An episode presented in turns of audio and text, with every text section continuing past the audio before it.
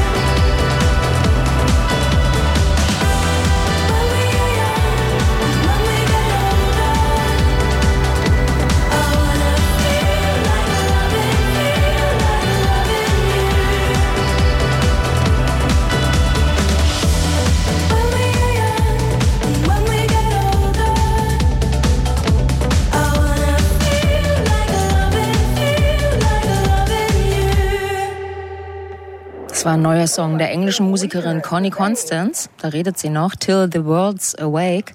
Ihr neues Album Miss Power kommt dann im November. Hallo zu zwei Stunden Soundcheck. Heute ähm, hier auf Radio 1 aus unserem Studio im Bikini. In der Kritikerrunde heute sind die Musikjournalistin Silvia Silko. Hallo. Hannes Solter für unserem Medienpartner, dem Tagesspiegel, ist dabei. Abend. Und zum ersten Mal in der Sendung ist Laura Aha. Ähm, äh, Laura, schön, dass du da bist. Hallo. Und äh, du hast auch direkt das Klopper-Album des Jahres abgegriffen. Du wirst uns jetzt ähm, Renaissance von Beyoncé vorstellen. Yes, genau. Ähm, ja, große, große Herausforderung auf jeden Fall, äh, weil es super dicht ist. Ich habe schon gesagt, wir hätten es eigentlich auch die ganze zwei Stunden wahrscheinlich nur dieses Album besprechen können. Ähm, ja, ich denke mal, Beyoncé muss man ja wahrscheinlich gar nicht vorstellen. Also sie ist einfach der Pop-Superstar unserer Zeit. Ähm, gemeinsam mit ihrem Ehemann Jay-Z das berühmteste und wahrscheinlich auch reichste Pop-Power-Couple der Welt. Mit gerade mal 40 ist Beyoncé seit 25 Jahren fast im Pop-Business unterwegs und hält sich einfach konsequent an der Spitze, weil sie es schafft, sich immer wieder neu zu erfinden und vor allem, weil sie es halt auch eben schafft, den Zeitgeist zu checken. Gerade in den letzten paar Jahren hat ähm, Beyoncé sich vom ja, glatten Popstar-Image gelöst und ihr politisches Bewusstsein entdeckt, beziehungsweise die Strahlkraft, die sie damit erzeugen kann. Allen voran natürlich 2016 das Visual-Album Lemonade. Da ähm, sang und inszenierte sie ganz viele Empowerment-Hymnen für schwarze Frauen und vergessen natürlich auch diese Super Bowl Halftime-Show ähm, zu Formation 2016 im Black Panther-Look. Dafür wurde sie natürlich ohne Ende gefeiert aber es hagelte auch Kritik, etwa darüber, dass Beyoncé ihr eigenes Schwarzsein erst so spät in ihrer Musik thematisiert hat. Ähm, ja, und auch ihr neues Album Renaissance ist jetzt äh, auch nicht, äh, also ist jetzt erschienen, aber gab jetzt auch im Vorfeld schon super viele Diskussionen. Ähm, Renaissance heißt es gerade schon gesagt, ähm, und wie wir heute wissen, ist es auch nur Teil 1 von einer dreiteiligen Reihe, also da kommt auf jeden Fall noch was. Ähm, ja, ziemliche Geheimniskrämerei. Das Einzige, was wir kannten, war Break My Soul, die Single daraus. Und da hat man äh, schon ziemlich äh, doll gemerkt, so Beyoncé wagt sich auf neues Terrain. Sie macht jetzt House Music, ähm, erinnert so an Ride on Time von Black Box zum Beispiel oder auch Show Me Love von Robin S., ähm, was man ja im Song dann eben auch hört. Also besser gesagt in der Bassline, da hört man diesen ikonischen Korg 1 im 1 Synthesizer. Und ähm, ja, Beyoncé hat ein House Music Revival angestoßen, Fragezeichen. Das Internet hat es behauptet. Vielleicht hören wir den Song einfach erstmal.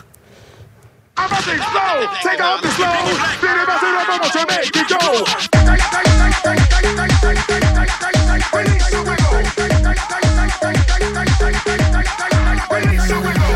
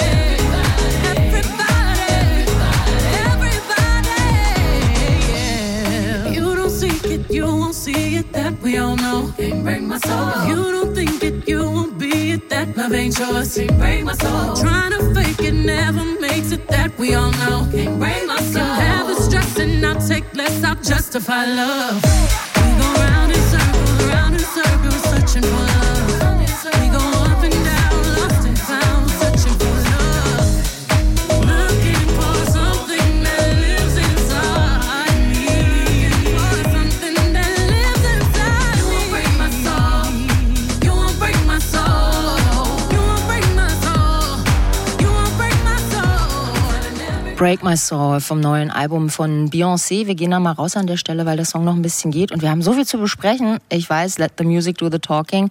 Das kann jetzt auch nur ein erster Eindruck sein dieses Albums. 16 Songs sind da drauf, eine Stunde Spielzeit.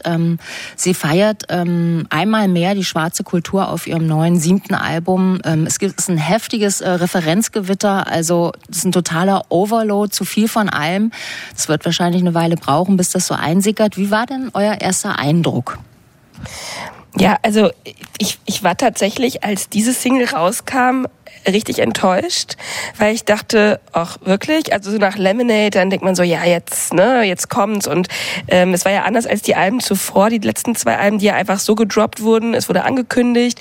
Und äh, habe dann aber auch auf den Socials vor allen Dingen sehr schnell gesehen, die Fans waren Feuer und Flamme, also die ganze Zeit, ja, die Queen hat's wieder geschafft und es ist total toll und so. Und ähm, tatsächlich habe ich jetzt ein paar Mal gehört und dann hat's, wie du sagst, es ist eingesickert vielleicht, ja. ja. Wie ging's dir, Laura? Ja, ich muss sagen, ich hatte auch mit, mit diesem Hausmusik, also als der Song rauskam, hat mir sofort eine Freundin geschrieben, oh mein Gott, Beyoncé macht jetzt Hausmusik, ich liebe halt Hausmusik über alles. Und ich war sofort so, mm, okay, sehr kritisch und war dann auch ein bisschen enttäuscht. Ich habe das Gefühl, Beyoncé ist halt auch einfach so too big to fail. So, also alles, was sie macht, ist einfach super. Die Leute werden es sowieso feiern. Und ich finde, also ich hätte mir schon ein bisschen gewünscht, dass sie ein bisschen Diva-mäßiger irgendwie das so ein bisschen vom Sound her ein bisschen geiler macht. Also ich fand es jetzt irgendwie, das Sample ist halt auch, also sofern es ein Sample ist, ist ja auch eine Diskussion, ist es ein Sample, ist es nachgespielt, gecredited werden die, ähm, die Macher von, von äh, Show Me Love.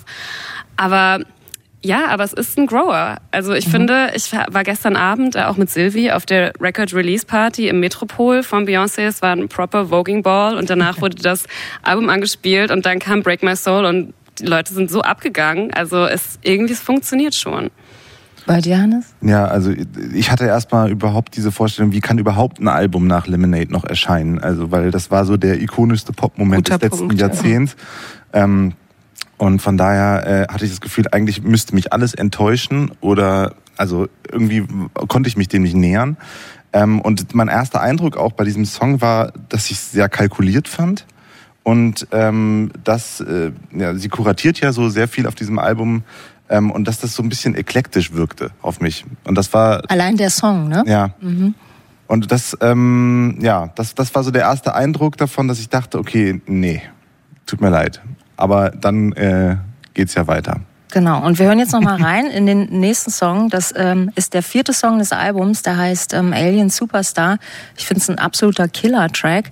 Und die Songs gehen eigentlich alle so ineinander über. Also das ist wie so ein, ja, als würde ein DJ tatsächlich auflegen. So ist das Erlebnis des Albums auch. Also hier ist Alien Superstar vom neuen Beyoncé-Album Renaissance. Please do not be alarmed, remain calm. Do not attempt to leave. The DJ booth is conducting a tr tr troubleshoot test of the entire system. I'm one of one. I'm number one. I'm the only one. Don't even waste your time trying to compete with me. No one else in this world can think like me. I'm twisted, how contradicted. Keep him addicted. Lies on his lips, I lick it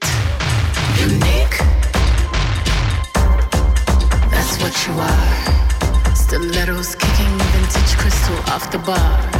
Category bad bitch. I'm the bar. Alien superstar. Whip, whip. I'm too classy for this world.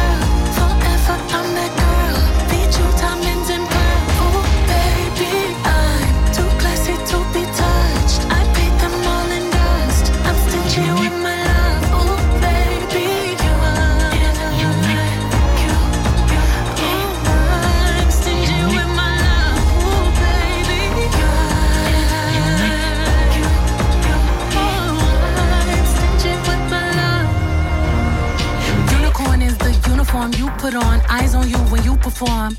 Eyes on I when I put on. Mastermind and haute couture. Label horse king clock. I'm so obscure. Masterpiece genius. Drip and trippiness. Patty cake on there is Tiffany blue billboards over the ceiling. We don't like plain. Always dreamed of paper planes. Mile high when I rodeo, then I come down and take off again. You see pleasure in my glare. Look over my shoulder and you ain't scared. The effects you have on me when you stare. Head on a pillow, hike it in the air. I'm too classy for the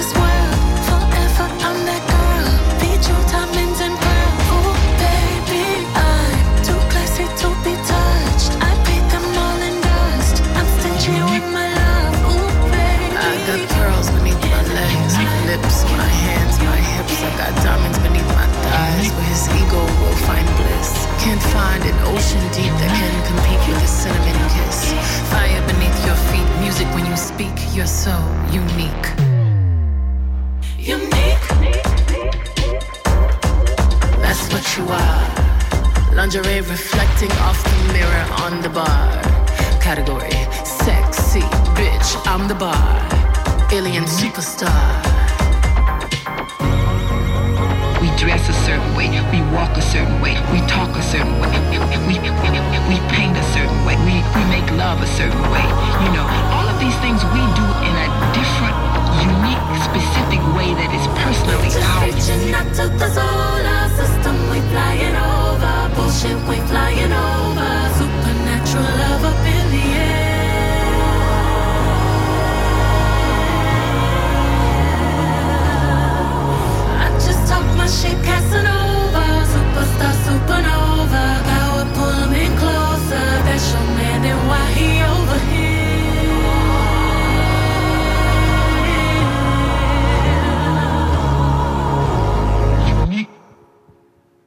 Das war Alien Superstar vom neuen Album von Beyoncé, Renaissance. Und das ähm, ist ein sehr, äh, unter anderem, wie man dem Song gerade hört hat, ein sehr schwitziges, sexuelles Album auch. Und sie geht da auch ähm, tief in die Ballroom-Culture rein äh, und auch in die Voging-Szene, also diese 70er Jahre marginalisierte homosexuelle Subkultur von New York. Also in Harlem ist es groß geworden. Das war ja für viele marginalisierte schwarze Menschen ähm, sowas wie Wahlverwandtschaften, die sich da bildeten. Man suchte sich da so eine Ersatzfamilie. Ich glaube, das hat vielen auch das Leben gerettet damals. Und damit, ähm, ja, sie holt das jetzt irgendwie auch wieder so ein bisschen nach Hause, finde ich. Also Madonna war ja auch tief im Voging drin, hat sich da bedient. Also das hätte man vielleicht kulturelle Aneignung nennen können. Wie seht ihr das? Ja, voll. Ich musste auch total an Madonna denken. Mhm. Irgendwie, also auch gerade mit diesem ganzen Hausbezug, auch dieses ganze House-Revival-Ding, dass sie jetzt auf einmal irgendwie so auch Leute wie Honey Dijon, die jetzt zum Beispiel auch diesen Track mitproduziert hat, das sind ja super viele Leute aus der, aus der Clubszene auch mit auf dem Album mit drauf. So kann man schon erstmal so ein bisschen mh, mm, vorsichtig sein, wenn sich so ein Superstar da bedient. Aber ja, also ich finde, sie macht es schon auf jeden Fall technisch super gut und auch super überzeugend. Also da wird ja, also ist ja total super. Und auch, wie ich gerade schon sagte, der Walking Ball gestern Abend, da waren auch super viele Leute aus der Szene einfach da und haben es total gefeiert. Trotzdem finde ich aber auch, wir haben gerade schon über ihre Kalkuliertheit gesprochen. Sie droppt das, diese Single halt direkt im Pride Month, direkt vor den ganzen Parades und sowas. Und auf einmal springt sie halt so ein bisschen so auf diesen, ja, diesen queeren, sexpositiven Zug so ein bisschen auf, hatte ich irgendwie das Gefühl. Ja, und ich, ich finde auch, dass das so ein bisschen sich wie so ein roter Faden durch ihre Karriere zieht. Ne? Also ähm, erst was ähm, immer wieder diese, also das, das Lemonade-Album war das Trennungsalbum, nachdem die große Liebe in Alben nicht mehr funktioniert hat. Ähm, es gab äh, Diskussionen darüber, dass sie halt, äh, Laura hat es am Anfang schon angesprochen, ihr Schwarz sein erst so spät thematisiert, dann war es der Feminismus und man kann ihr schon, oder es ist immer wieder eine Diskrepanz bei Beyoncé, sie bringt es gut rüber, aber es ist eine Diskrepanz, inwiefern ähm, sie da doch immer wieder sich die Themen rauspflückt und die halt ein bisschen auch aushöhlt und sich als Werkzeug nimmt.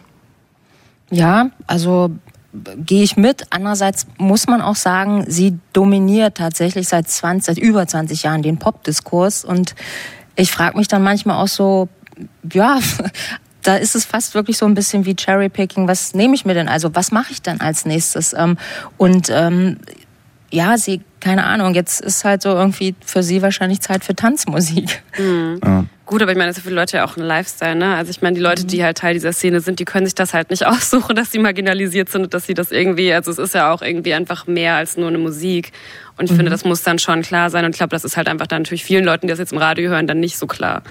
Ich, ich glaube, das ist genau das Ding, dass es äh, gar nicht so sehr ein kommerzielles Kalkül ist oder dass es jetzt ein ästhetisches Kalkül ist oder wie auch immer, sondern dass es, dass, dass ihr jetzt zunehmend dieses politische Profil ausbilden will. Das ist, glaube ich, mhm. so das, was ich ihr eher noch vorwerfen würde. Genau. Oder man, also das hat ja zwei Seiten und sie ist das größte Sprachrohr in der Popwelt und ist ja total toll, dass sie da diese Messages durchbringt. Und auf der anderen Seite ist natürlich immer die Frage der Aneignung und, und Ausbeutung und Kommerzialisierung dieser Subkulturen.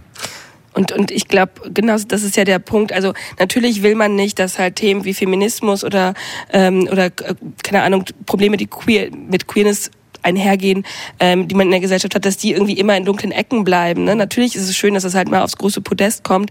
Die Frage ist aber wirklich, finde ich, immer so ein bisschen, wie. Und das kann man bei ihr gut finden, man kann es aber auch kritisieren. Ich finde es nicht nur schlimm, aber ja, aber wo wir gerade auch über Madonna gesprochen haben, muss man jetzt aber auch mal kurz eine Lanze brechen für Beyoncé, äh, was die Credits angeht. Also ich finde es schon, also es ist ja super krass einfach, wie viele Leute auf diesem Album beteiligt sind. Und da wird schon sehr, sehr genau auch jedes Sample und jede Person so aufgelistet und sowas. Also sie so Credit where credits due so und sie, sie tut, also sie geht da nicht drüber hinweg und tut, als hätte sie selber erfunden. Obwohl es ja diesen Kelis, Kelis mhm. gerade, ja, also die Musikerin Kelis hat äh, sich beschwert, dass sie hat Milkshake rausgehört bei einem Song und da gibt's halt keine Credits. Jetzt muss man auch sagen, Kelis ist auch in den ursprünglichen Credits nicht drin. Sie ist da nur als Performerin mhm. gelistet. Was natürlich auch ein bisschen krass ist, weil ähm, Pharrell und ähm, Chad Hugo von den Neptunes sind da die, die da abgesahnt haben. Sie hat einfach, weil sie jung war, einfach einen schlechten Vertrag unterschrieben und ähm, ja, also ich bin gespannt. Ich glaube, da werden vielleicht werden noch ein paar mehr Leute überrascht sein, ähm, mhm. ähm, wenn sie das Album jetzt hören, weil es ist wirklich, ist im Prinzip, ähm, ich finde, Kanye West und Beyoncé sind die beiden Künstlerinnen, in die ähm, die Alben derzeit am besten kuratieren können. So muss man es ja fast sagen. Also das ist ja, das, die haben Teams hinter sich, die hören das alles und ähm, haben, was weiß ich, das Ohr an, an, an der Straße auch wissen, was los ist und ja, dann wird halt da kuratiert mit großen Teams und ähm, weil das schwitzt natürlich nicht alles aus sich selber aus. Ähm, ja, keine Ahnung. Also, aber es ist trotzdem, also es ist schon ähm, erstaunlich, wie sie da dann tatsächlich so flawless wieder durch alles so durchwandert, wie sie sich das immer alles so, so überzieht. Das macht ja auch keiner vor. Mhm. Ja, also holt sie natürlich die Szene Kredibilität da irgendwie auch ein Stück weit rein, indem sie dann Leute wie A.G. Cook oder, äh, keine Ahnung, eben jetzt Honey Dijon und diese ganzen Leute da eben sich auch so holt. Aber ja, es ist schon beeindruckend auf jeden Fall. Wer würde Nein sagen, wenn Beyoncé sagt, äh, machst du bei mir mit. Ich glaube, das würde ja, da würden alle ihre Seele für verkaufen. Aber ich finde, es ist musikalisch, finde ich, ist es definitiv so, dieses Überstülpen.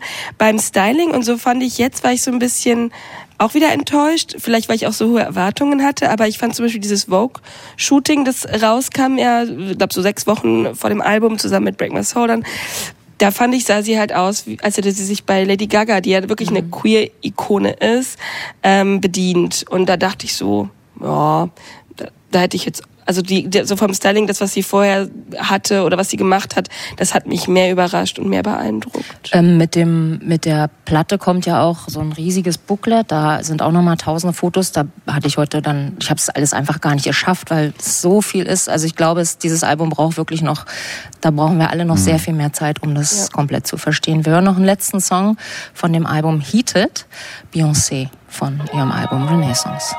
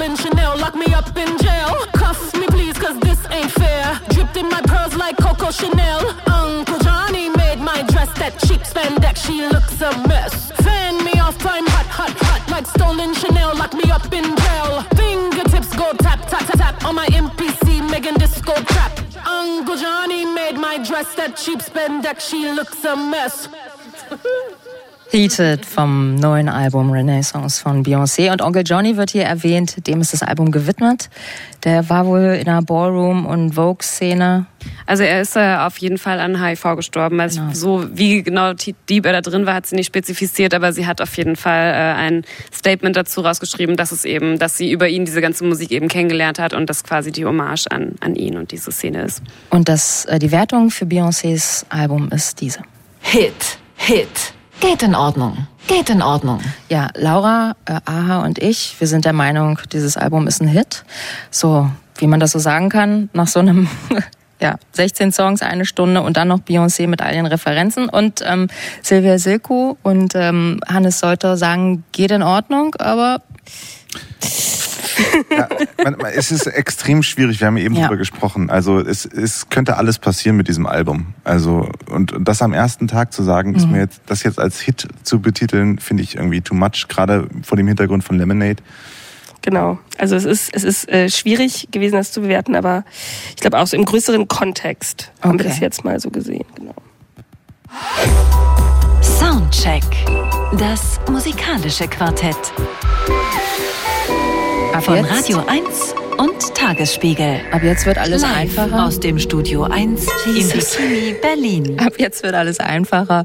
Jetzt geht's weiter mit Maggie Rogers und Silvia Silko stellt's vor, das neue Album. Genau, ähm, Pharrell Williams ist da schon so der perfekte Übergang hierhin. Er ist ja auch, äh, wie wir gehört haben, involviert gewesen bei Beyoncé und auch bei Maggie Rogers ist er involviert gewesen, nämlich ähm, er war der Kickstart für ihre Karriere. Denn jeder, der Maggie Rogers kennt, wird sich am wahrscheinlich allermeisten daran erinnern, wie sie damals 2016 in einem viral gegangenen Video zu sehen ist äh, an der Uni ähm, und in New York, wo sie studiert hat und als Gastdozent ist Pharrell Williams da ähm, und er soll die Musik der Studierenden bewerten. Sie spielt ihm ihren Song Alaska vor. Es ist so eine illuminierte Folktronica-Nummer und das Besondere an diesem Video ist wirklich das Gesicht von Pharrell Williams, das erst so völlig erstaunt ist und danach einfach ehrlich begeistert.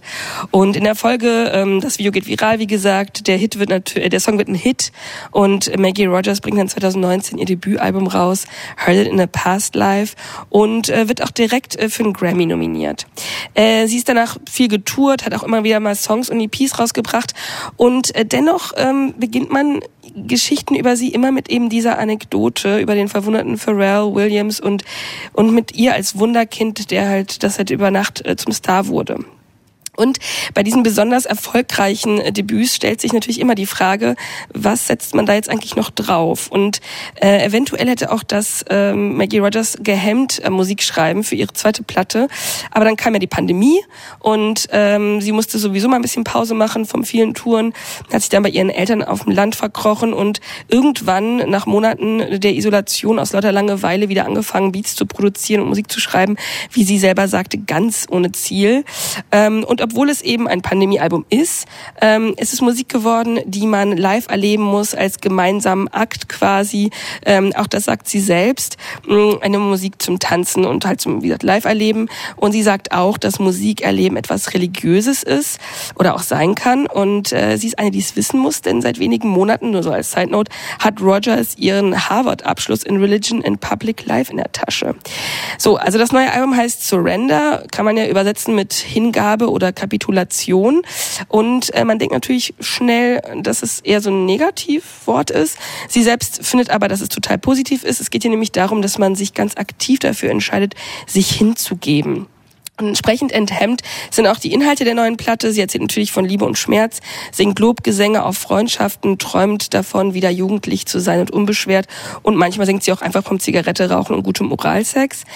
Wunder sind auf Surrender nicht zu finden, dafür aber schöner Powerpop und so Breitwandrock, ein bisschen Alanis Morissette, ein bisschen U2, sowieso viel 90er. Habt ihr das Gefühl, das ist so eine 90s Revival Party hier heute Abend und ähm, man merkt Rogers an, dass sie sich so ein bisschen versucht von ihren Anfängen zu lösen.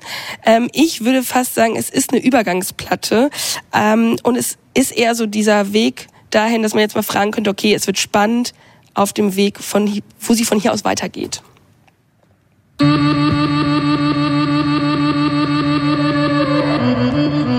I found a reason to wake up, coffee in my cup, start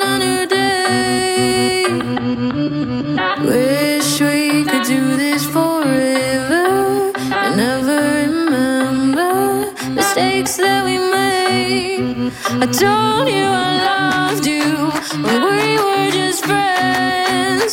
You kept me waiting and I hated you then. Gave it a few years, you settled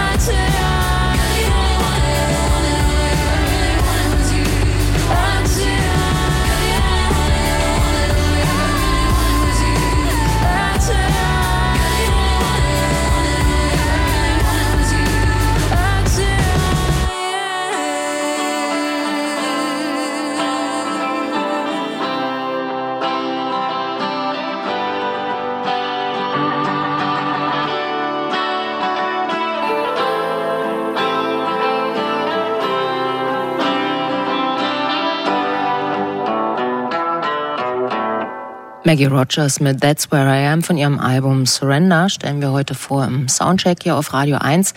Ja, That's Where I Am, das, äh, wo, das ist, wo ich stehe. Da stellt sich die Frage, wo glaubt ihr, sieht sich Maggie Rogers denn gerade?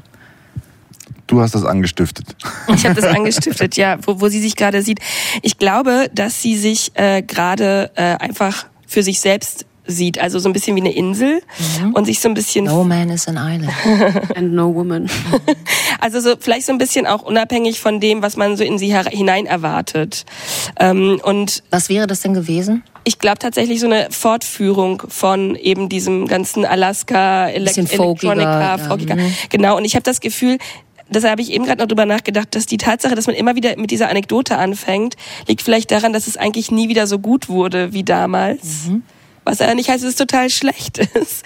Aber es ist definitiv so ein bisschen ah, ich, also ich habe diesen Song auch ausgewählt als Starter, weil ich auch dachte, es ist irgendwie so der eindeut, die eindeutigste Brücke vielleicht von ganz am Anfang zu jetzt zum, zur nächsten Ära, die eventuell anfängt, wo sie halt eben so ein bisschen in die Vollen geht, wo sie halt irgendwie wirklich sagt, ja, hier bin ich so und das könnt ihr jetzt gut finden oder nicht, aber ist halt so.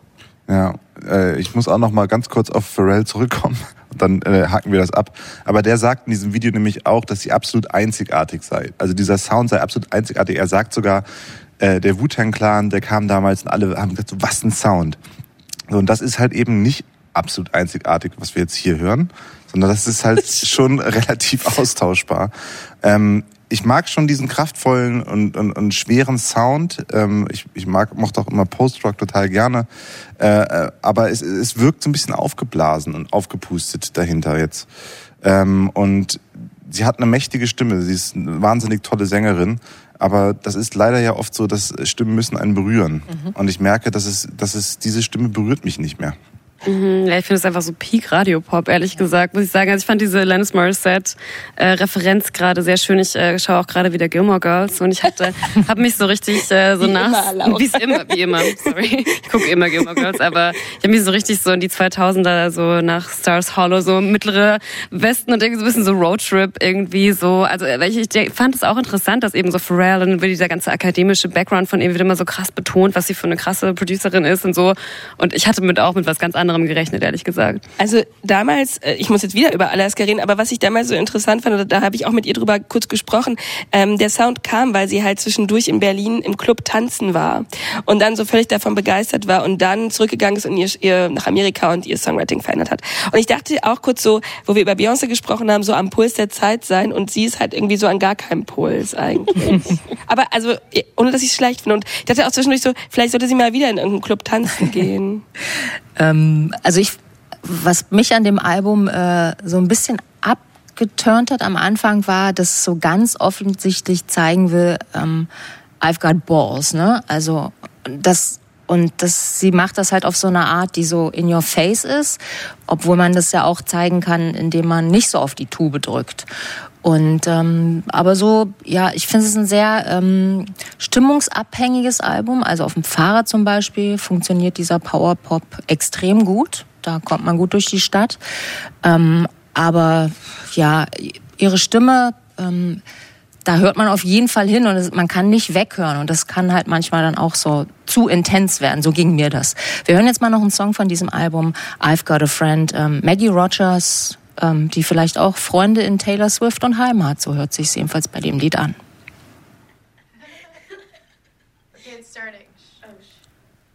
Ähm, ja, geht noch nicht so richtig los. Jetzt. When I met you at a party, everyone was drunk on 40 South of Stuyvesant. That I would get to know your sisters, bring them with us every time that we were in Austin.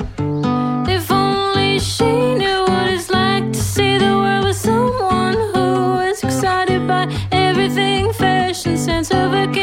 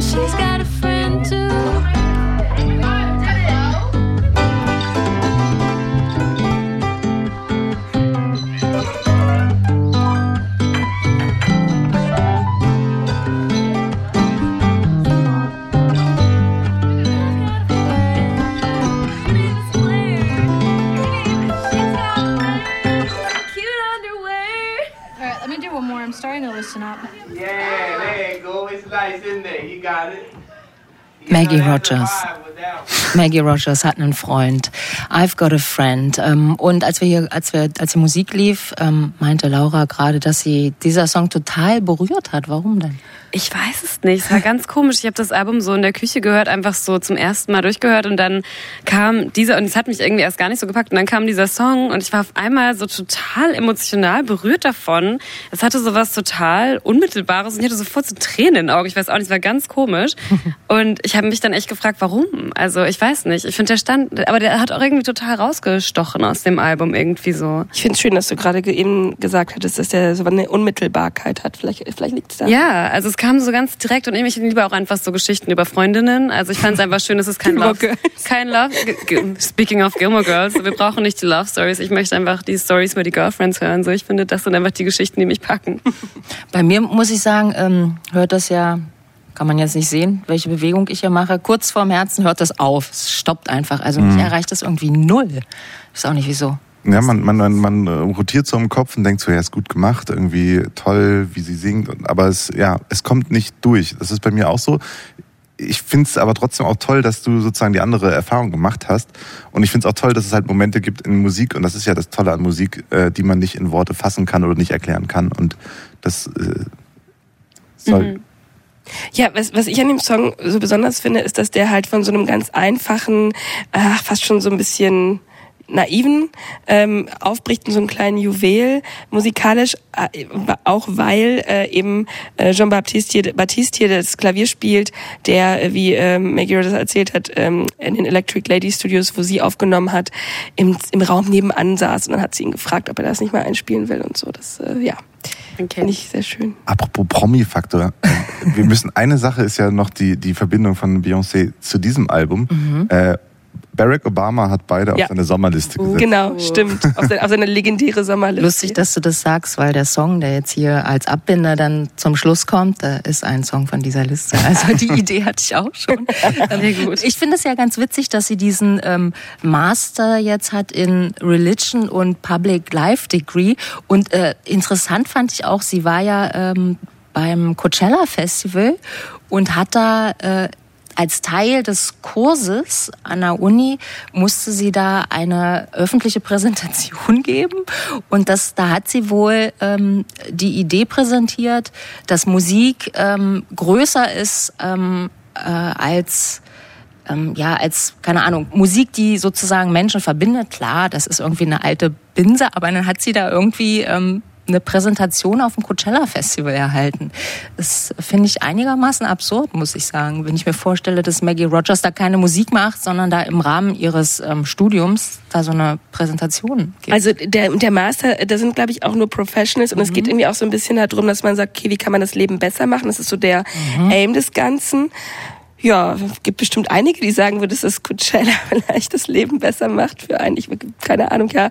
Aber sie ist auch aufgetreten, oder nicht? Doch, sie ist auch ja, aufgetreten, dann, ja, genau. Vielleicht kann man das dann überwinden. Wie, ich. Nee, ich dachte nämlich auch erst, dass es ihre musikalische Abschlussprüfung mhm. war, aber das war ja gar nicht. Das war genau. ja diese, dieser geisteswissenschaftliche Studiengang. Ja.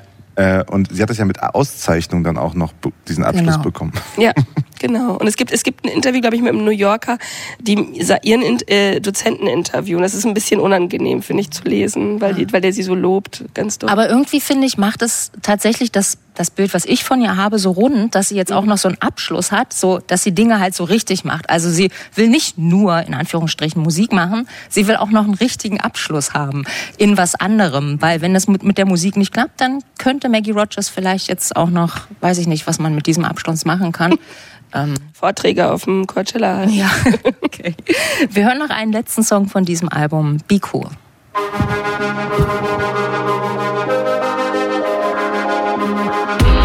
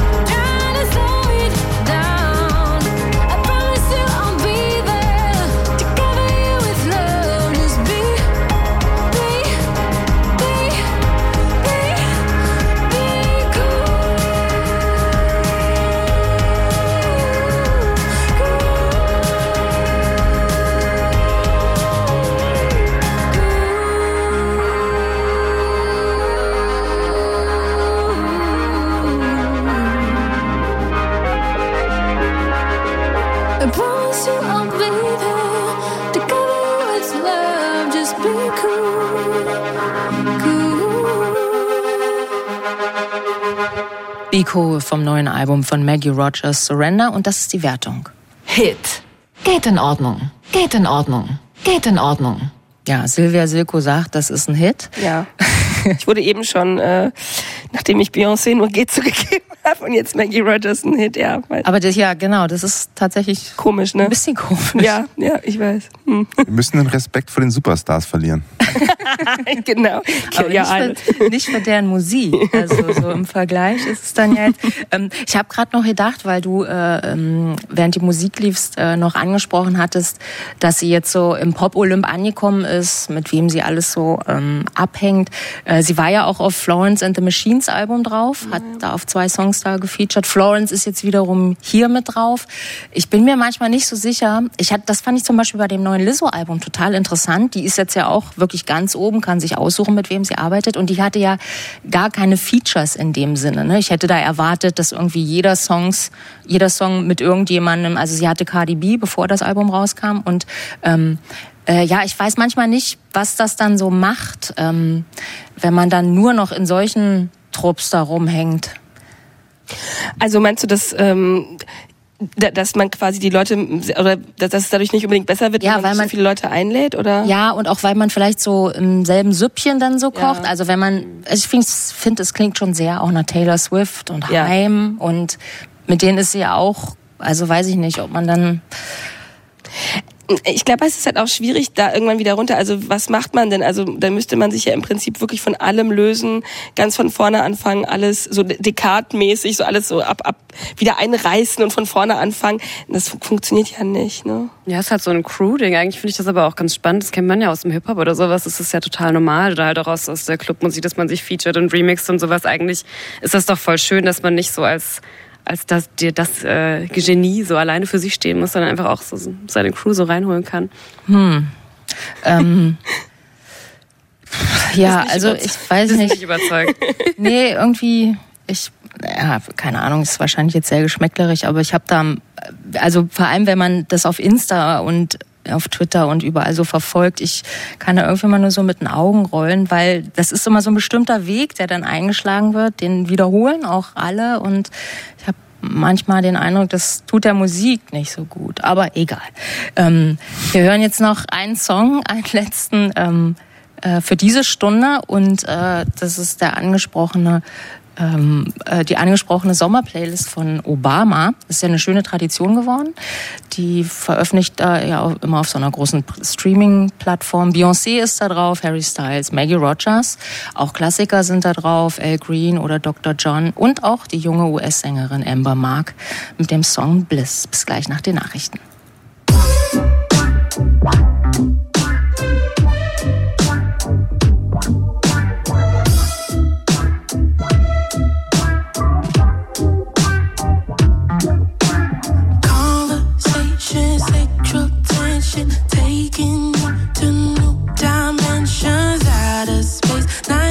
my place. Oh,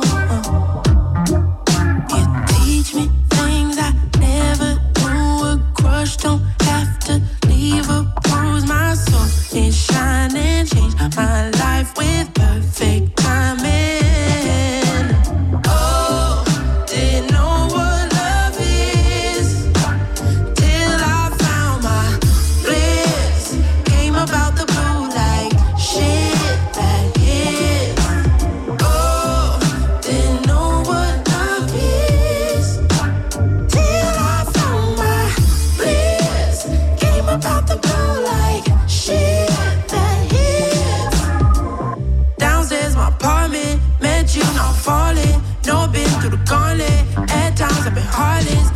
Baby, over my hardships. I still listen to heart.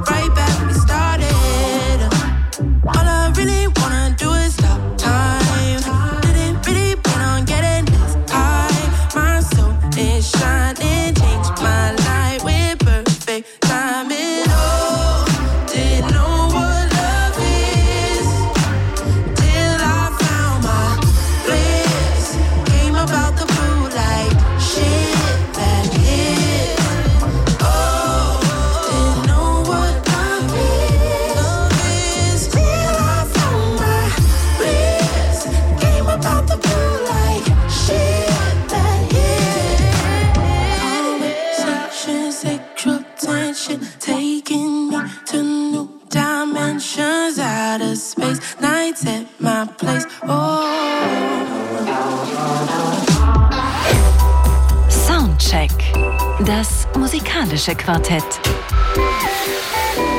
Von Radio 1 und Tagesspiegel. Live aus dem Studio 1 im Bikini Berlin. Heute mit Elissa Hörsemann. Hallo zur zweiten Stunde. Heute hab ich kein Foto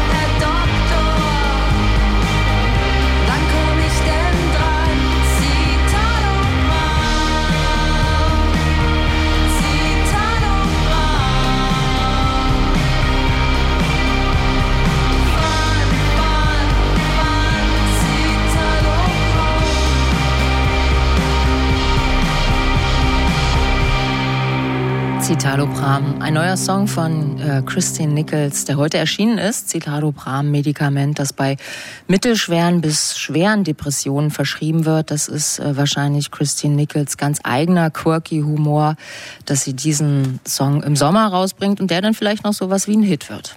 Hallo nochmal zum Soundcheck hier auf Radio 1. Ähm, wir sind zu viert im Studio. Mit mir sind hier noch die Musikjournalistin Laura Aha, Silvia Silko und Hannes Solter. Und Hannes macht jetzt direkt weiter mit dem neuen Album des englischen Musikers Jamie T. Genau, das werde ich jetzt tun. Und ähm, das Jahr 2007, das ist das Jahr, als ich angefangen habe zu studieren. Und es war gleichzeitig die Hochphase von Indie-Musik und Indie-Disco. Und damals rüttelte auf einmal so ein 20-Jähriger an den Türen der Clubs und in seiner Musik vermengte er irgendwie alles, was damals so in studentisch verseuchten Kneipen lief. Also das war irgendwie Indie, Rap, Ska, Punk. Und äh, der junge Londoner Jamie T begeisterte dann damals auch die Feuilletons und das Massenpublikum zugleich. Ähm, so Songs von ihm wie Sticks and Stones liefen dann in Dauerschleife und mit seinem starken Akzent klang Jamie T oder erinnerte zumindest äh, immer sehr stark an Mike Skinner von den Streets. Er rappt ja auch, ähm, äh, zumindest phasenweise. Ähm, ja, ein bisschen überfiel mich jetzt auch beim, beim, beim ersten Hören des Albums diese Nostalgie, weil The Theory of Whatever schließt so ein bisschen an dieses erste Album wieder an. Er hatte zwischendurch mal ähm, so ein paar Ausflüge in ruhigere Gefilde. Andere sagen, die Alben waren einfach nicht gut. Ähm, und nach einer langen Durststrecke für die Hardcore-Fans der ersten Stunde ist jetzt das Warten vorbei und sein fünftes Werk ist wieder so ein bisschen eklektisch, nicht geradlinig, nicht so richtig auf Kommerz schielend, aber doch sehr pop-orientiert, wie es eben dieses erste Album auch war. Und ähm, aus diesem großmäuligen Poet damals ähm, ist auch ein etwas gesetzterer Texter geworden. Früher sang er viel über versoffene Wochenenden und Frauengeschichten. Äh, und heute thematisiert er eher so Sachen wie psychische Gesundheit äh, oder er rechnet einfach mal mit dem Musikbusiness ab, weil er ist jetzt sein letztes Album, glaube ich, auch auf dem Major-Label und äh, das Gerücht geht um, dass er komplett aufhören will. Auf dem Cover seines Debüts damals, äh, Panic Prevention von 2007, saß er noch in seinem Heimstudio, absolutes Chaos. Äh, auf dem Artwork des jetzt äh, veröffentlichten fünften Albums äh, mimt er einen Golfspieler. Ähm, als ob er sagen will, seine Platzreife muss er niemand mehr beweisen. Aber bei einem Festivalauftritt kürzlich sagte er dann, das würde ich gerne einmal ganz kurz zitieren, danke, dass ihr gekommen seid, um uns zu sehen, aber es macht wirklich keinen Unterschied für mein Leben. Es ist mir scheißegal. Ich würde vor einem leeren Saal spielen, es wäre mir egal. Wir sitzen jetzt hier auch gerade vor einem leeren Saal, aber trotzdem wollen wir ihm jetzt natürlich zuhören und hören den ersten Song Old Style Raiders.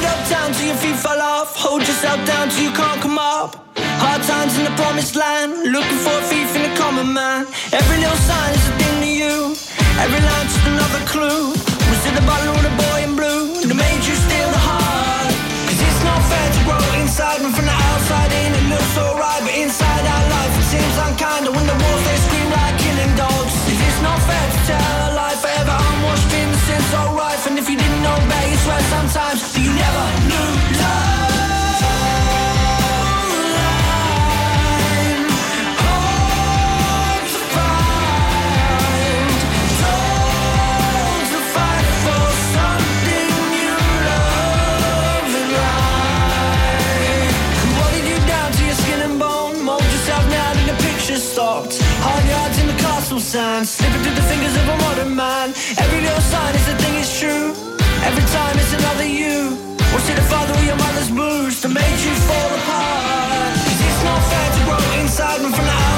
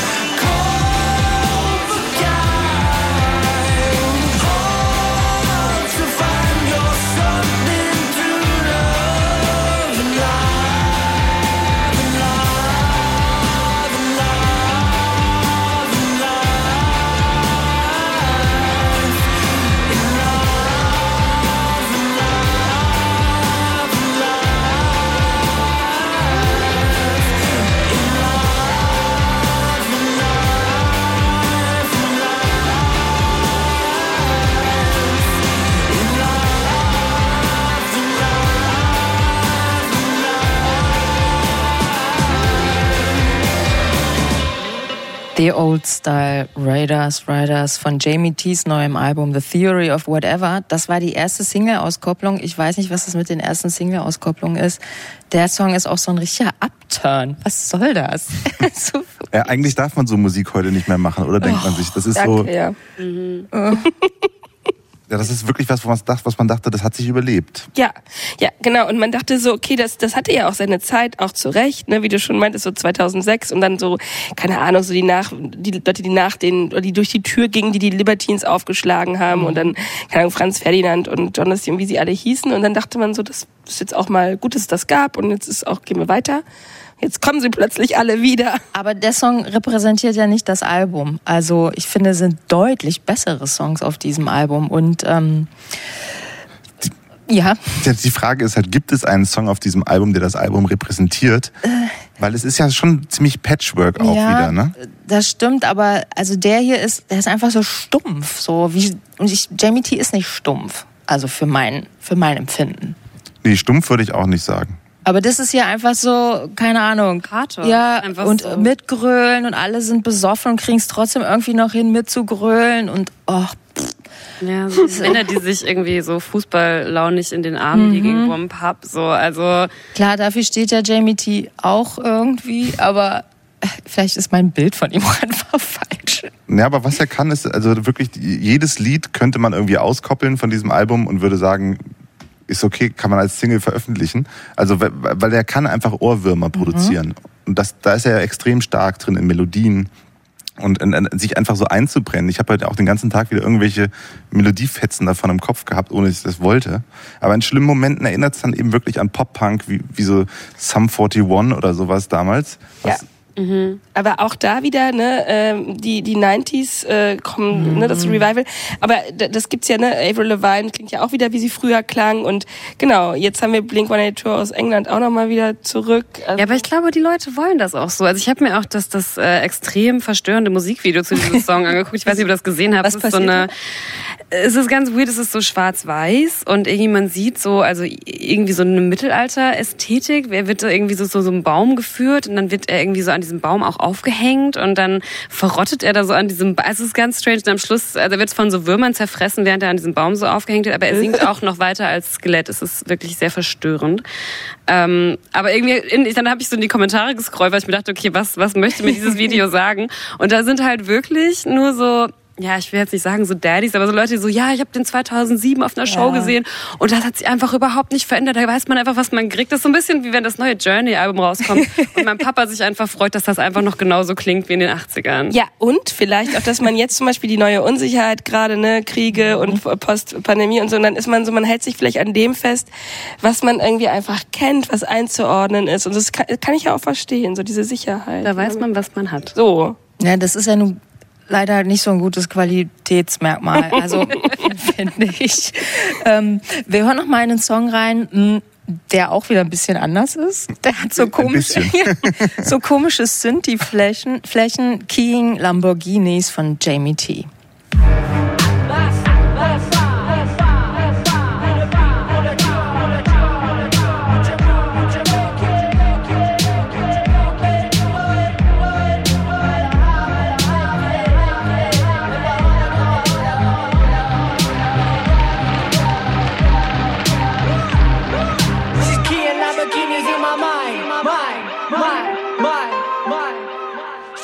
Lamborghinis in my mind. In my mind. She's keying Lamborghinis in my mind. In my mind. She's keying Lamborghinis in your mind. Mind, mind, mind, mind. She's keying. She's. She's A-wall unstable. Sloan scares the locals. Chelsea, Chelsea girls. Selfies, belfies in the pose. She's from the ghettos of my heart. Suburban, sermon, sipping bourbon, pull my whole life apart. She last seen Alberonis, sipping Pinot Grigio. Lush off, forget me not, then sniff out the wizard. So what's up? Skins across the place, reminding me of good times. For the paper chase, before they talk to me, even selling out. Before you talk to me, you turn down 120 G before you even walk out of your house.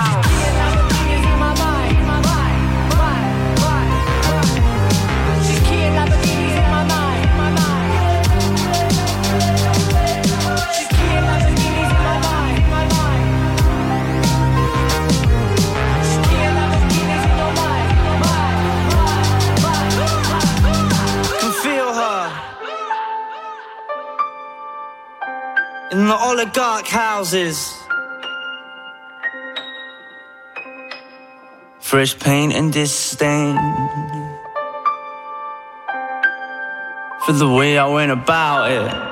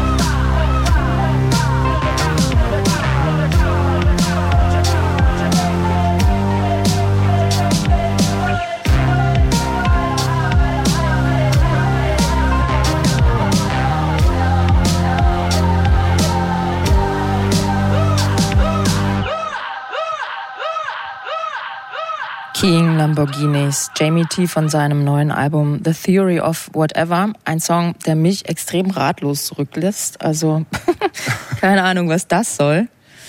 Ja, absolut. Aber äh, deswegen äh, wollte ich den unbedingt hören mit euch, um genau diese Frage mal nachzugehen. Äh, wie empfindet ihr eigentlich diese Zusammenstellung des Albums? Ja, ach so, mh. Hm. ja, ähm, es ist es ist tatsächlich ja, wie, du schon sagtest, irgendwie so, so ein Flickenteppich irgendwie, ne, der so, ich, ich, ich wollte tatsächlich bei dem Song den Guardian zitieren, weil das hattest du vorhin schon gesagt, es ist, äh, die, die nennen das Album ja ein Triumph, aber genau zu diesem Song sagen sie, es ist äh, fast schon eine absurde Sleaford Mods Persiflage. Ah, ja. Und das finde ich sehr passend. Ähm, tatsächlich, das, also mein Gedanke war auch, den hat er irgendwie im Sofa aufgenommen und dann am nächsten Morgen aber hier Press Play, auch gar nicht so schlecht, komm mit aufs Album. So klingt der irgendwie.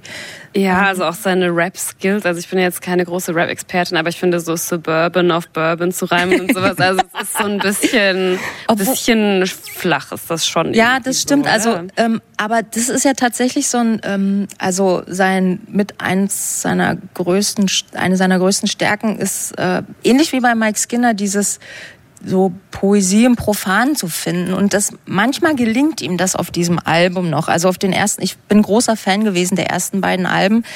Wahrscheinlich triggert mich hier so ein bisschen was, weil der alte Jamie T ein bisschen durchblitzt. Also ich kann die Nostalgie nicht ganz ähm, irgendwie abschütteln. Und er ist auch ein sehr guter Geschichtenerzähler. Vielleicht jetzt nicht mehr ganz so toll wie früher, aber ich habe seine Songs immer irgendwie als Pöbelnummern empfunden, aber eben nicht als stumpfe Pöbelnummern. Das ist ein Unterschied. Und ja, ähm, ja äh, aber dieses Album irgendwie, es ist, äh, also wenn man es wohlwollend ausdrücken will, ist es sehr eklektisch. Aber so richtig, weiß nicht, kommt da aber wie habt ihr es denn, also ihr, die das Album jetzt ja eher verteidigt, also findet ihr, dass es halt, dass das schön ist, dass man so ein Potpourri, äh, einen, einen großen Blumenstrauß mit verschiedenen bekommt oder denkt man dann irgendwann so, ja, was soll das jetzt? Also fehlt der rote Faden? Also wäre ich Beraterin gewesen, hätte ich gesagt, fünf Songs kommen runter und dann ist es rund. Und dann eine EP. ja,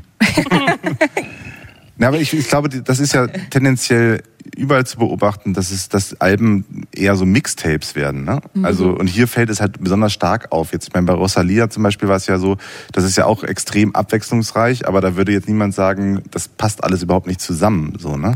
Ähm, mich hat's auch total erstaunt, dass äh, dass die Medien sich überschlagen bei diesem mhm. Album. Mhm. Also du hast gerade schon gesagt, Triumph, äh, äh, auch deutsche Medien, die halt sagen, so jeder Song ist ein Hit. Äh, und ähm, man wüsste gar nicht, wo man anfangen soll. Äh, und so geht's mir halt nicht, muss ich sagen. Äh, auch wenn ich es eigentlich jetzt verteidigen wollte. Ähm, was äh, ist denn, also wir sitzen hier, äh, um es mal für die Leute im Radio zu erklären, wir sitzen hier auch so, als wären wir zwei Fronten. Also Hannes und ich sitzen nebeneinander und Silvia und Laura sitzen nebeneinander. Ähm, was, was ist denn für euch sozusagen das, was nicht funktioniert? Also ich musste halt tatsächlich immer wieder an diese frühen 2000er denken und ich denke mir, also es gab einen Grund, warum es die Musik damals gab und es gab auch einen Grund, warum es aufgehört hat und ich verstehe halt nicht, was das jetzt soll. So und und ich musste halt auch wirklich an Good Charlotte und so ein bisschen so dieses dieses ganz fürchterliche New Metal, das dann damals so ausblutete, denken. Das ist interessant, dass du das sagst, weil ich ich mag diese Musik, die du gerade beschreibst, überhaupt nicht und ich höre das da gar nicht. Also so das ist nicht in meinem Kosmos. Jamie T verbinde ich damit nicht. Ja, ich glaube, das ist einfach so dieser Mix aus diesem Indie und diesem Rap-Ding. Also ich meine, klar, man kennt das irgendwie so von The Streets und sowas. Das kann schon irgendwie auch funktionieren, aber also ich hatte diese Assoziation tatsächlich auch und dachte mir so, aber warum brauche ich das jetzt 2022 noch ein Album, das so klingt? Und habe mich auch voll gewundert, warum wir das besprechen, weil ich das einfach total irrelevant finde, ehrlich gesagt. Boah. tough, tough jetzt. Sorry. Jetzt fehlen mir die Worte. äh, aber äh, ich glaube, irrelevant ist Jamie T tatsächlich nicht, wenn man jetzt äh, zumindest nach Großbritannien guckt. Mhm. Äh, jedes Album schießt in die Top Ten. Ja. Und äh, er ist immer noch Headliner auf Festivals. Also ja, und nicht auf irgendwelchen Festivals. Ja. Also Glastonbury. Und ähm, vielleicht ist es tatsächlich so ein britisches Ding, was was ich da, was mich da auch so kriegt, wo ich dann einfach gewillt bin, ganz viel auszublenden. ähm, auch im nächsten Song jetzt, ähm, der letzte, den wir von diesem Album hören, ähm, sind George Wharf ähm, Tower. Da, ähm, keine Ahnung, hätte auch Billy Bragg mitsingen können, Jamie T.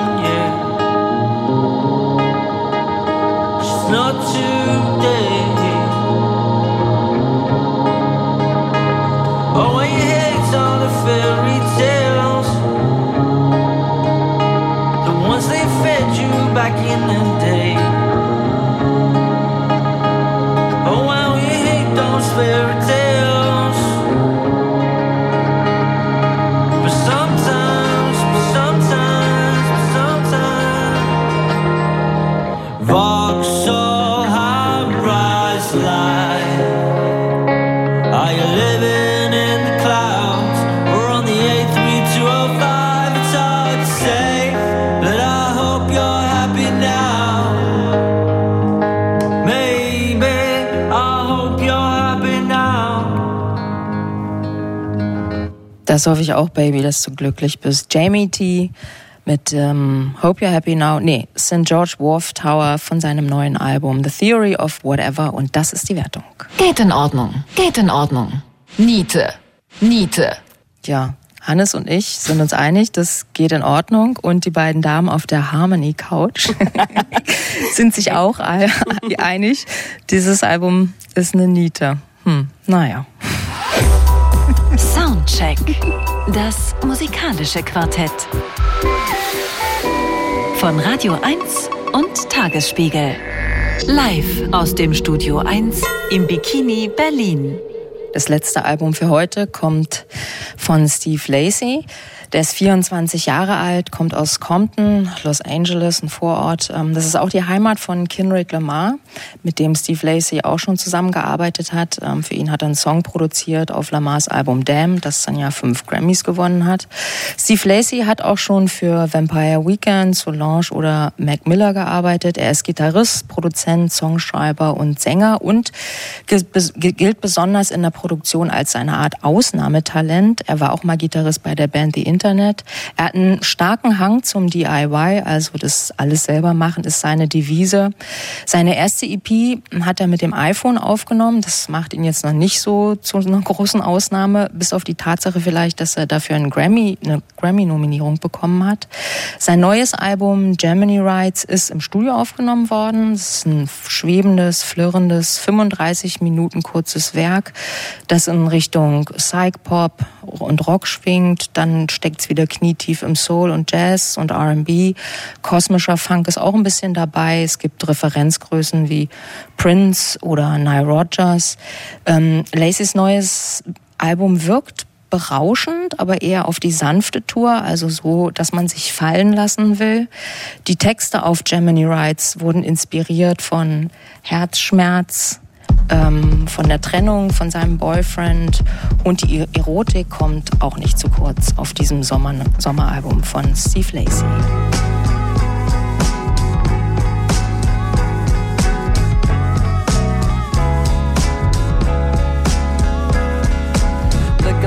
All catching up to you lately.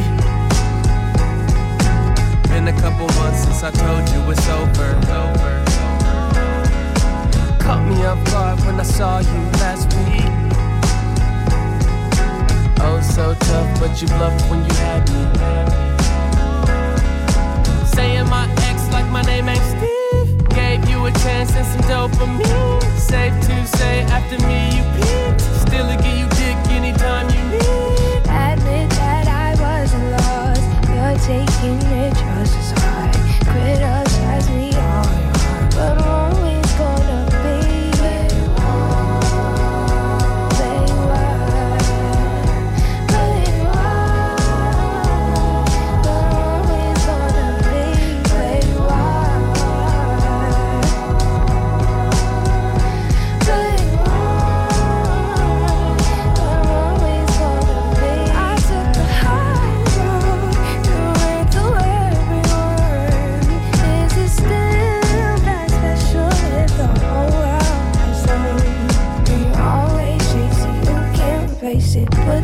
too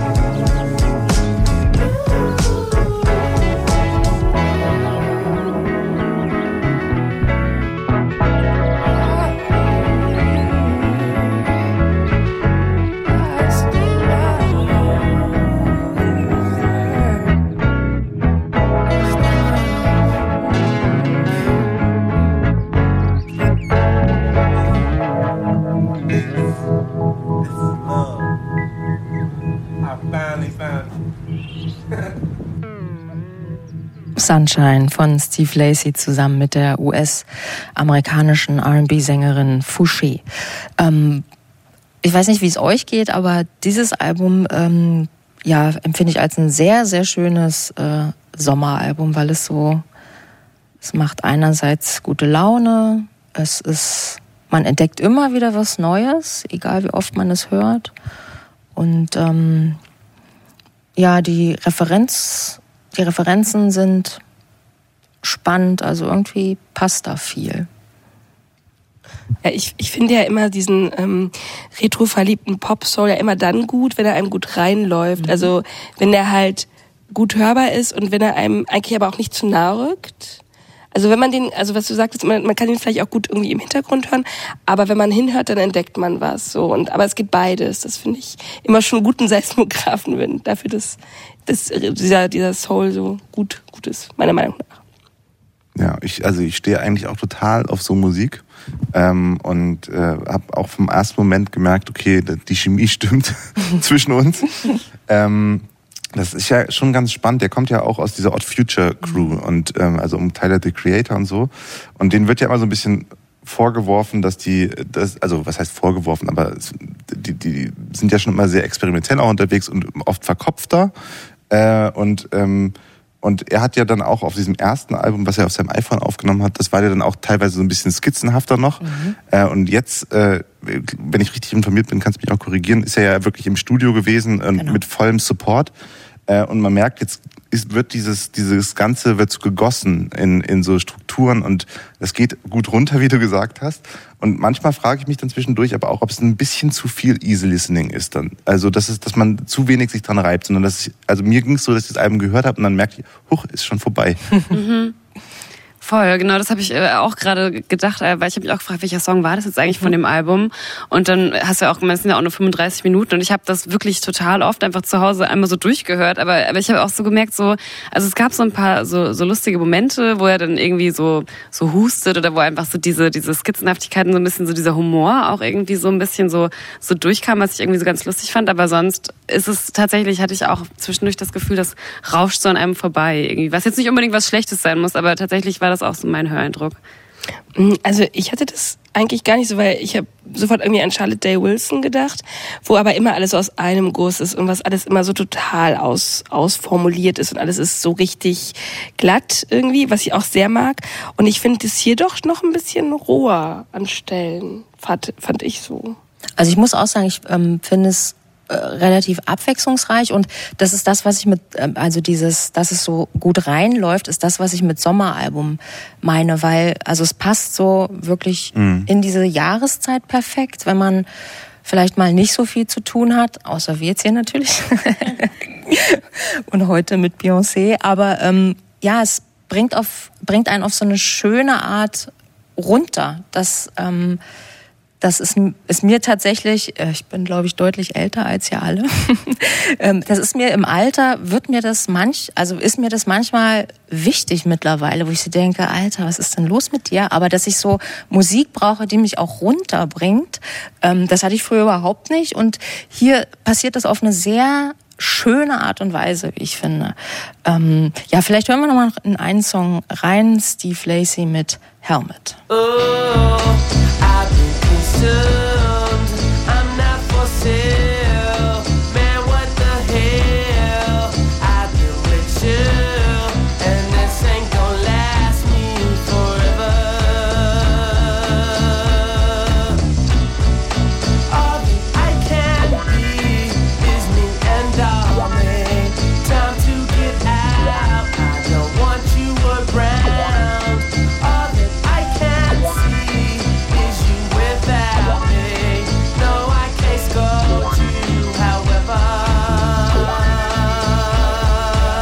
Tried to play pretend,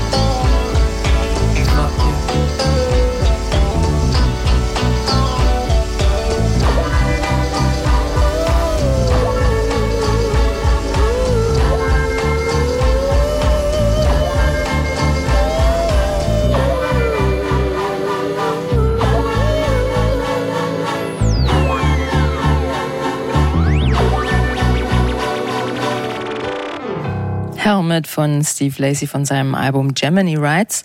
Ähm, hier schwingen tatsächlich alle mit. Vielleicht ist dieses Album auch ähm, sozusagen so eine Art Antipode zu allem, was wir hier noch gehört haben heute, weil das war ja alles sehr fordernd. Vielleicht ähm, ist es deshalb so, dass man mal also so geht's mir, dass ich auch mal froh bin, nicht so was Forderndes zu haben, was mich aber auch nicht unterfordert. Ähm, ja, und so empfinde ich irgendwie Steve Lacey. Ich war ehrlich gesagt ein bisschen überrascht, ähm, dass, also er hat sehr viele Vorschusslorbeeren bekommen schon und ähm, wie gesagt, geht so, gilt so als Ausnahmetalent beim Produzieren. Und dann hörte ich mir jetzt das zweite Album an und dachte so, äh, haben die Leute das gleiche Album gehört wie ich? Weil irgendwie ähm, habe ich das erstmal nicht so empfunden, aber ich muss sagen, je öfter ich das höre, also dieses Album ist definitiv ein Grower. Da kommt immer noch mal was dazu und ähm, ja, so geht es mir damit. Das Interessante ist ja, dass dieses Album ja angeblich ein Trennungsalbum sein soll. Ne? Mhm. Und auch gar nicht, ist ja, glaube ich, gar, ist es sein Trennungsalbum oder? Er ah, hat okay. sich von seinem Boyfriend getrennt. Okay, genau. so rum. Und das hört man dem Album ja nun wirklich nicht an, in dem Sinne, dass man, wenn man jetzt nur die Musik hören würde, sagen würde, das ist, da ist jetzt jemand, mhm. jemand gerade am Boden zerstört, oder? Aber das ist ja oft auch so, ähm, also ein Trugschluss, dass Trennung immer was Schlimmes sein muss, ja. weil es ja oft auch der Anfang von was Neuem. Ich glaube, so versteht er das halt oft. Äh, Oder man ist einfach froh, dass der endlich weg ist. Ne?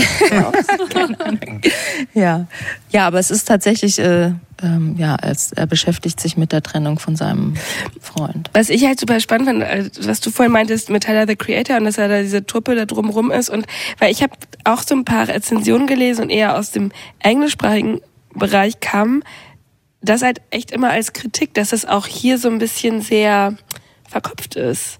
Ah. Oder so sehr ähm, ja, konstruiert. Und das kann ich, da gehe ich irgendwie auch gar nicht mit. Das habe ich überhaupt nicht verstanden. Ich finde eher, es ist so ein, also gerade der Song, habe ich ja eben schon gemeint, das ist so ein Stevie Wonder Song, der so total, man kann da so richtig gut, ja, so ein bisschen sahnig einfach, so da kann man richtig gut mitgehen. Und das habe ich gar nicht so empfunden, aber ja, also Nee, habe ich, äh, also als in Bezug auf dieses Album habe ich tatsächlich auch nicht so empfunden. Ich habe dann tatsächlich auch nochmal so zurückgehört auf das Album davor und da gehe ich auch voll mit dieses Skizzenhafte, was das irgendwie noch so hat, diese Rawness und sowas, so, da kann man vielleicht schon so ein bisschen irgendwie den Eindruck bekommen, aber jetzt, nee, also bei dem, also verkauft hatte ich das jetzt auch nicht, nicht empfunden. Was ich noch, ähm, also wir haben, wir haben sie jetzt ja viel gelobt. Was Aha. ich schon sagen muss, ist aber, dass das Album wirklich extrem stark ja beginnt. Ähm, also die ersten Songs, die gehen ja so rein und dann nach hinten plätschert es schon ziemlich aus. Also äh, über die komplette Strecke ähm, merke ich, äh, fällt es dann doch ab. bei 35 Minuten. das bei 35 ja, Minuten. Eben ist nicht mal eine lange Strecke, ne? So. Mhm. Ähm, ich finde den, äh, den Albumtitel auch ganz interessant. Also Gemini Rides, äh, er hat ja auch einen Song, der heißt Mercury und dann dachte ich erst so, oh Gott, wird das jetzt hier so ein Astrologie-Album oder? Aber das sind die einzigen beiden Sachen und ich, ähm, ich habe das auch so verstanden mit diesen ähm, Zwilling, also Gemini Rides, Zwillingsrechte, dass er da auch ein bisschen drauf eingeht, ähm, sozusagen, dass ähm, dass man, dass er da so zwei Dinge miteinander verbindet. Also dieses ähm, einerseits äh, nicht binäre, also dass, dass er nicht so in, ähm, in Kategorien denkt und ähm, also einmal die Gemini Rights als ähm, sexuellen Struggle irgendwie nimmt und dann auch die Racial Struggles da noch mit reinnimmt. Ich habe es nicht so ganz verstanden, glaube ich, noch nicht. Aber ähm, also ich fand den Titel sehr interessant, dass äh, was da alles drinstecken könnte.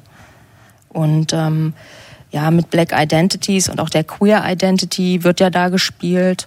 Ähm, ja, also obwohl das Album so kurz ist, ist es tatsächlich eins, also im Vergleich zu Beyoncé, mit dem ich mich, glaube ich, auch noch länger beschäftigen werde und immer wieder was Neues entdecke. Und jetzt verstehe ich endlich auch, warum die Chemie sofort stimmt. Ich bin Zwilling. Ach, siehst ja. du?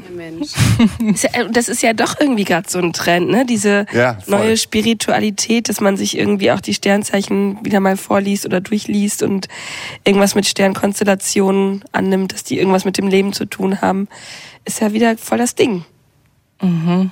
Ist das sogar ja, aber auch so ein queeres Ding auf ja, jeden Fall. Also ich habe was, äh, ich habe da in der Missy mal was drüber gelesen. Auf jeden Fall, dass es irgendwie so so gereclaimed wurde, auch so ein bisschen, äh, auch so ein bisschen als so ein, so ein feministisches queer feministisches Ding, weil es ja auch oft so ein bisschen abgewertet wurde, so als so so ESO-Tanten und sowas, die sich halt mit sowas beschäftigen. Aber das wurde auch von Feministinnen gereclaimed, dass Astrologie jetzt auch, auch Empowerment sein kann. Aber es passt ja auch zum kosmischen Sound. Definitiv, genau. Und ähm, da wäre Andreas Müller jetzt eigentlich der richtige Ansprechpartner, weil ich glaube, der liest täglich sein Horoskop. Obwohl er es nicht zugibt. Oder vielleicht. Keine Ahnung. Grüße gehen raus. Ja, genau. Wir hören jetzt noch einen Song von Steve Lacey, Amber.